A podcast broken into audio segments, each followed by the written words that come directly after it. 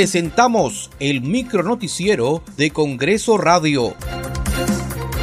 ¿Cómo están? Les saluda Danitza Palomino. Hoy es viernes 12 de noviembre del 2021. Estas son las principales noticias del Parlamento Nacional.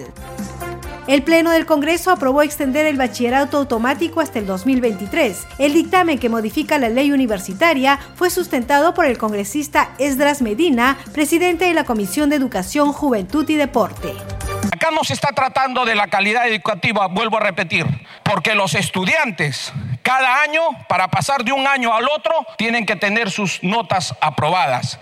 Y para que tengan el bachillerato automático, tienen que haber terminado los cinco años o seis años académicos. Por lo tanto, sí es necesario que sea el 2023, sí señores. ¿Por qué? Porque la economía no se resuelve de noche a la mañana. Hay mucha gente que todavía está buscando trabajo.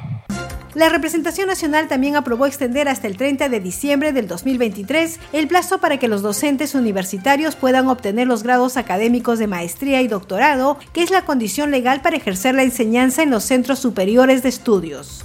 El Pleno del Congreso admitió la moción de orden del día que propone interpelar al ministro de Defensa Walter Ayala, quien deberá presentarse el martes 16 a las 9 de la mañana para responder el pliego interpelatorio de siete preguntas. Señores congresistas, la presidencia propone que el ministro de Defensa, Walter Edison Ayala González, concurra al Pleno del Congreso de la República a fin de contestar el pliego interpelatorio contenido en la moción del orden del día 1005 el martes 16 de noviembre del presente año a las 9 de la mañana. Si no hay oposición por parte de ningún señor congresista, se dará por aprobada. Ha sido acordada la propuesta. La representación parlamentaria aprobó la resolución legislativa que optimiza el procedimiento de presentación, debate y votación de la cuestión de confianza, así como de las leyes de presupuesto, equilibrio financiero y endeudamiento externo y las propuestas de índole tributaria vía la modificación de los artículos 31A, 73 y 86 del reglamento del Congreso.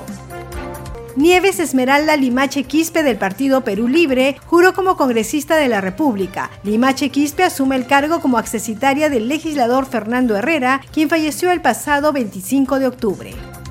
Muchas gracias por acompañarnos en esta edición. Nos reencontramos el lunes a la misma hora.